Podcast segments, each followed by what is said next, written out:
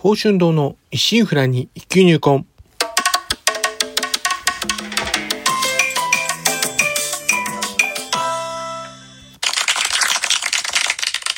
おはようございます。宝春堂です。今回配信92回目となります。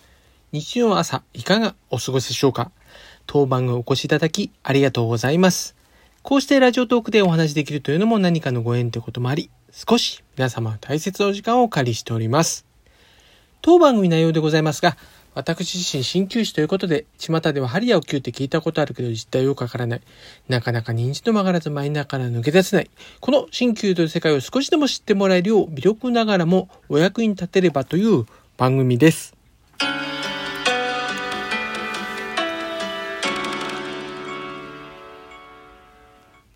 いやー、ほんと暑いですね。まあ季節から残暑と言いますか、まだまだね、夏は終わらないぜといった猛烈な猛暑酷暑の日々となっております。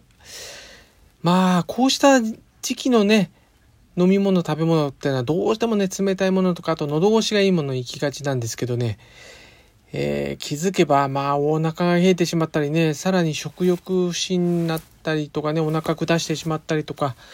とにかくね、お腹の調子の悪さに拍車をかけてしまうってことにね、こう、つながるようなことばかりしてしまいます。まあ、これはですね、まあ言うなれば、まあ頭と、頭と喉、まあ頭ですかね、が欲しがっているもんばっかりで、まあ腸のね、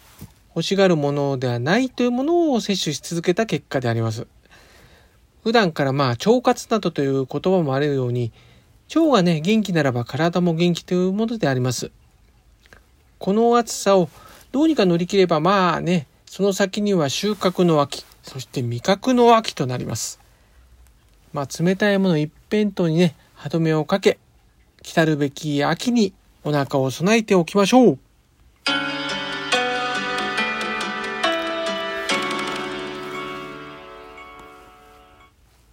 体構え、心構え。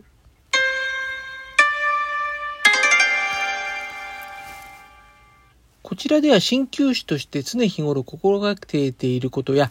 えー心や体の健康に関する悩み事などについてお話ししておこうかと思っております。では今回は、えー一人鍼灸院の一日についての話となります。まあ私、あの、大学を卒業して会社員生活をしていたんですが、それが大体35歳ぐらいまででありまして、あれこれとまあ数年でちょっと紆余途中右翼曲折あったんで、まあ、か、大体10年くらいが会社員生活ですかね。まあ、その後会社員辞めてから進級学校3年。で、そこから開業して今に至るまでが大体13年余りでありますんで、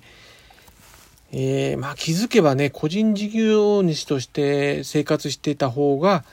まあ長くなってるって感じになっております。その間、まあ、日々鍼灸院を営む中で、まあ、妻のサポートとかもありながらもですね、まあ、実質はまあ一人で切り盛りして今日至るという感じであります。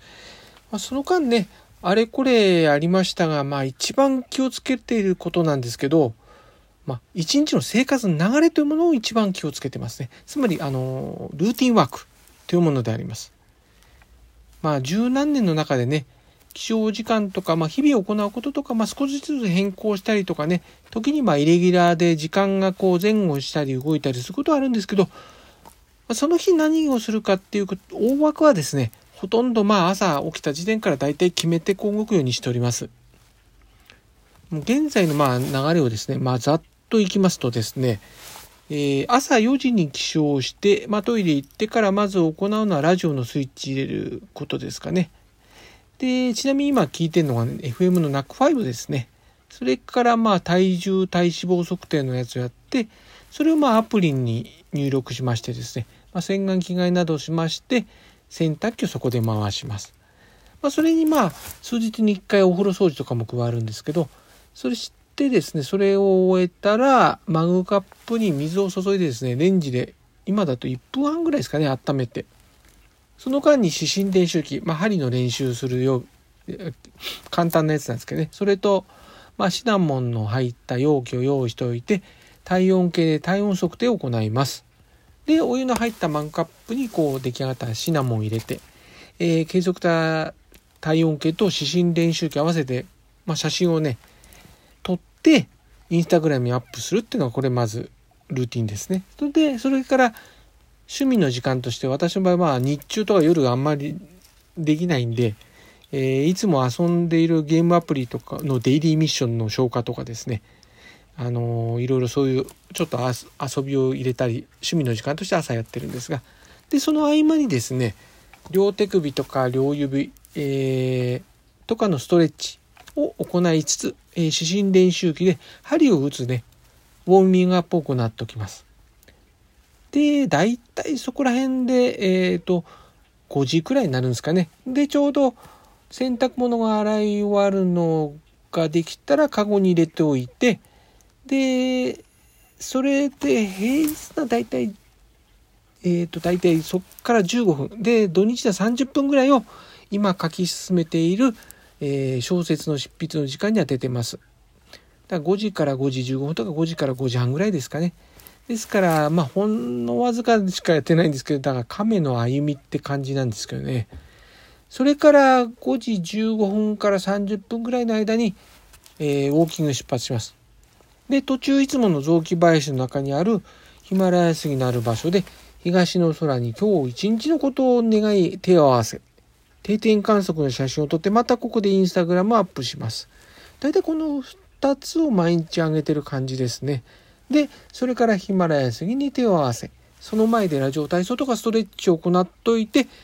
終えたら自宅までまたウォーキング参加します。で、えー、自宅に着いたら玄関周りの置物に手を合わせ、うん、その次に家の周りと路地の掃き掃除を行って、えー、それが終わったら家の中の今度拭き掃除を行います。で、まあそれが一通り掃除が終わりましたら、ちょうどまあ妻が朝ごはんの支度をしてくれてる間に、えー、雨戸を開けたりとか洗濯も干したりしておきます。で、それが済んだら、えー、妻の用意してくれた朝食食べて、えー、終えたら仏壇にお茶ご飯とか神棚とか他2箇所のところにですね、あの水を備えて手を合わせて今日一日の無事を祈ってます。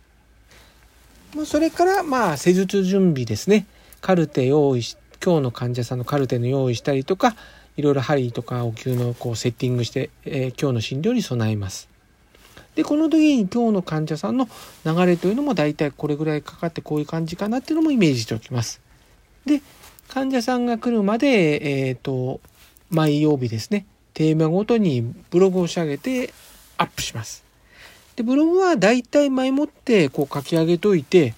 えー、当日はまあ全文とかね、今日のことを少しある程度付け加える程度にしておきます。ここでさらに時間があれば、えー、前の日に洗っておいた患者着にアイロンがけをしたりとかしておきます。で、それもしまっておきます。それから、まあ、診療開始ですね。で、午前の診療を終えて、お昼休みに、まあ、昼食を済ましたら洗濯物を取り込んだりとか、切り花のね、水替えを行ったりします。で、その間にまた今度はタオルなど厚手の洗濯物をね、して干しておきます。で、今だとね、うまくすれば夕方ぐらいにこれも乾いてるんで、その時取り込みます。で、一通り終わりましたら、時間によるんですけど、えー、短ければ5分、長ければ、まあ、できればね、15分の、まあ、仮眠昼寝ですね、を行います。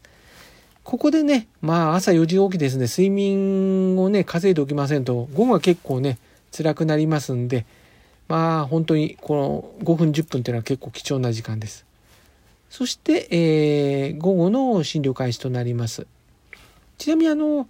患者さんと患者さんの間にこうあるんですけど、インターバルですか？ら、その間にやることとは、治療室の製造とセッティングでカルテの記入ですね。で、他、まあ、最近ね、年齢的なこともありますので、その合間、インターバルのところでずっと立ち仕事でもありますんでね、もうその合間に、まあ、ストレッチポール使って足上げてむくみ予防したりとか、疲れを蓄積しないようにちょっと一工夫してます。それでまあ午後の診療、まあ一日の診療へ、まあ片付けと清掃を行い、最後の患者さんのカルテを変えて終えるというような流れとなっております。というのはね、大きな枠組みを崩さないように日々過ごすということが物事を継続していく上で本当に大切なことだと考えております。えー、人生有限ですしいつまでもねあの鍼灸という仕事に携われるかこうわからないですからねですから、まあ、一人でも多くの方に鍼灸だけでなく、まあ、どんな小さなことでもね、お役に立つことができるように、こう、時間を使っていければと考えております。またね、時間は自分が託す時もあれば、相手の時間をお預かりするっていうこともあります。相互にね、少しでも有意義な時間であるように、日々積み重ねていかねばと思う次第であります。ではまた次回。今週の診療スケジュールのお知らせです。今週は通常通りの診療時間となっております。また、週末土日のご予約につきまして、現在予約が集中しており、当日予約は取りづらい状況となっております。皆様にはご迷惑をおかけいたしまして、本当に申し訳ございません。もしね、あらかじめお日にちがお決まりでしたら、お早めにお電話もしくは LINE 公式アカウントよりご予約をお願いいたします。では、今週はこの辺ということで、今後も週1回のペース、日曜朝8時配信という形でお送りいたします。お相手は少し忙しすぎやしませんか柔らかな時間をあなたにの報春動画をお送りしました。お聴きいただきありがとうございました。このご時世です。どうぞご無理をなさらず、お体をおいといください。皆様にとりまして明るく楽しく元気よく過ごせる1週間となりますように。ではまた日曜日朝8時にお会いしましょう。